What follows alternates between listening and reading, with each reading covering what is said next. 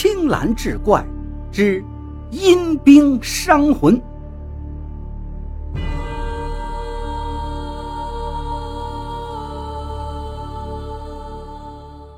道人说，这超度阴兵要等到阴气旺盛、阴兵显形的时候。一晃过了两日，终于有了一个阴雨天气。而此时，裴玉的身体已无大碍。便与老者一起跟随着道人来到崖谷，谷中果然又是金鼓齐鸣，众兵士们厮杀在一起，喊声震天。战场中血肉横飞，到处都是残肢断臂，到处都是身首异处的人。有些阴兵被砍掉了头颅，身体却仍然耸立不倒，双手挥动兵器，似是仍想奋力杀敌。整个山谷中弥漫着浓浓的血腥味道，道人见此眉头紧蹙，想必是他也没料到这山谷中的景象竟惨烈至此。他向前几步，踏入战场，设坛做法，脚踏天罡步，手舞七星剑，口诵往生咒，阵阵法音回荡在山谷之中，让人听后有心生宁静平和之感。那些阴兵听后也是一愣，然而仅仅是愣了瞬间，便又厮杀在一处。道人的法咒越念越急，然而对那些阴兵却收效甚微。道人已经累得满头大汗，无奈停了下来。老者见状，上前询问是怎么个情形。道人叹息道：“这些阴兵们杀气冲天，戾气太盛，杀心不收，我也超度不得呀。”老者询问：“这该当如何？”道人道：“若要超度这些阴兵，需要止住他们的厮杀，让他们的戾气逐渐平息下来，杀心不在，方可超度。至于该如何才能做到这样，我一时也没有良策呀。”老者听罢，思忖许久，也是一筹莫展。此时，裴玉忽然开口道：“两军交战，讲究击鼓鸣金。”击鼓为进，鸣金为退。这金指的就是征，其音与罗近似。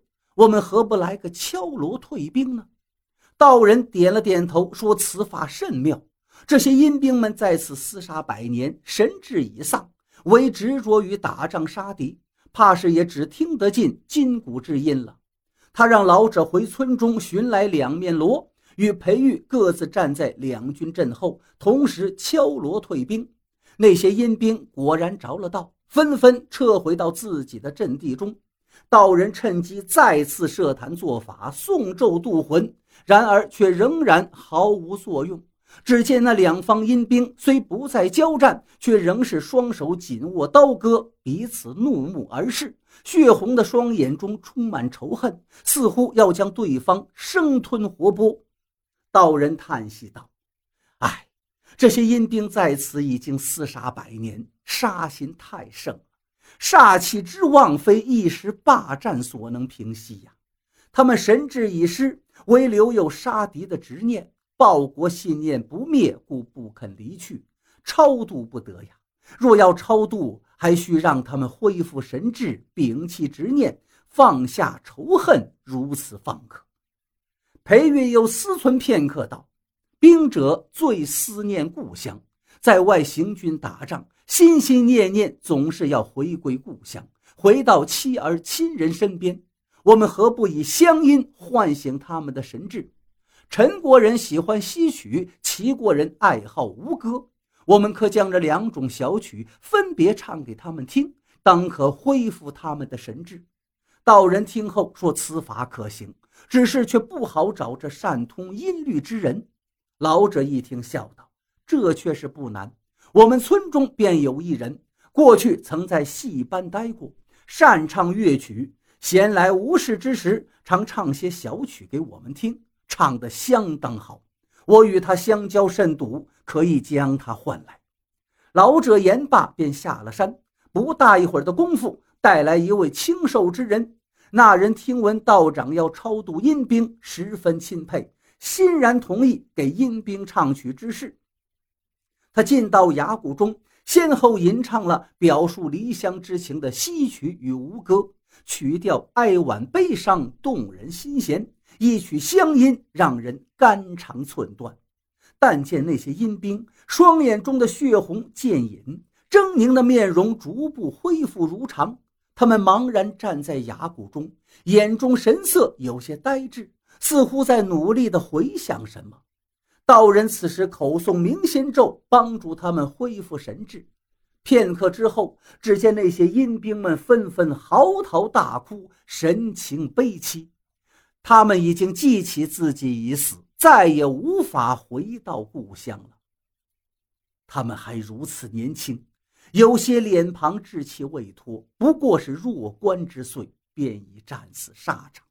他们死时，或许家中尚有等待孩子归来的母亲吧？难怪乎如此悲戚呀！不知他们可曾后悔？想到此处，裴玉长叹了一声，想要去劝慰他们，却一时不知如何开口。然而没过多久，崖谷中的士兵们哭声便停了下来，他们哭得红肿的眼睛中又充满了决绝，脸上带着无畏。他们已死，也便再无后顾之忧了。杀气又在他们身上弥漫开来，他们之间的战斗。不死不休，死亦不休。两方兵士剑拔弩张，风雨欲来，整个山谷中是一片死寂。裴玉一看，这是又要打起来呀，心中焦灼，情急之下便跑到了两军之间，大声喝道：“诸位将士，为国捐躯，现今已是英灵，何不放下生前之事，化干戈为玉帛，平息仇怨？”往生去呀！